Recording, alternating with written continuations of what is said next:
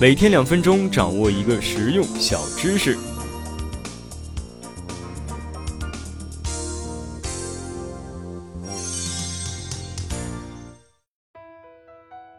条鱼是生活在淡水中的一种小鱼，因为条鱼的个体太过弱小，所以它们经常以群居形式生活，而且呢会习惯性的把个体中强壮的当做首领。那么德国动物学家霍斯特呢就做了这样的一个实验，他将条鱼首领脑后控制行为的神经割除后，那么这条鱼啊便会失去自制力，从而导致自己的行动也发生错乱。但其他条鱼却仍然像从前一样，一点儿也察觉不到，依旧盲目的追随。那么这就是有名的条鱼效应了。条鱼效应说明了一个什么样的道理呢？它说明啊，一个组织内的群体具有思维定性和行为惯性的特征。也就是说呢，群体会自发地追随系统内的首领，不管首领是不是会把他们带到沟里去。在职场上，一家企业就如同一群条鱼。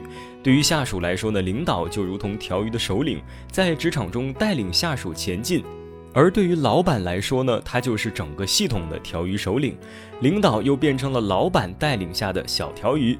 在条鱼效应的支配下，有利于组织的稳定性和可预测性。但是呢，定性思维和惯性行为又是创新和进步最顽固的敌人。条鱼效应警示我们呀，不要陷入惯性思维的泥潭，更不要盲目追随。在职场中，很多时候呢，下属就如同条鱼一样盲目和无所适从。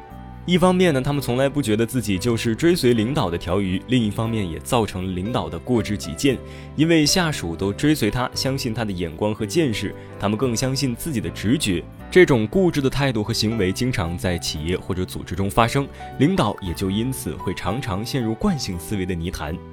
作为人类根深蒂固的一种习性，习惯思维就好像我们穿在身上的看不见的防护服，在保护自己免受外界的威胁和变化影响时，也遮蔽了自己的眼界和真正的想法。所以，作为下属也要积极发挥自己的主观能动性，发表自己的观点，并据理力争。作为领导或者老板，则需要听取下属的意见，在综合考虑之后再做出决定。这才是条鱼效应要告诉我们的。好了。今天我们分享到这里，下期见。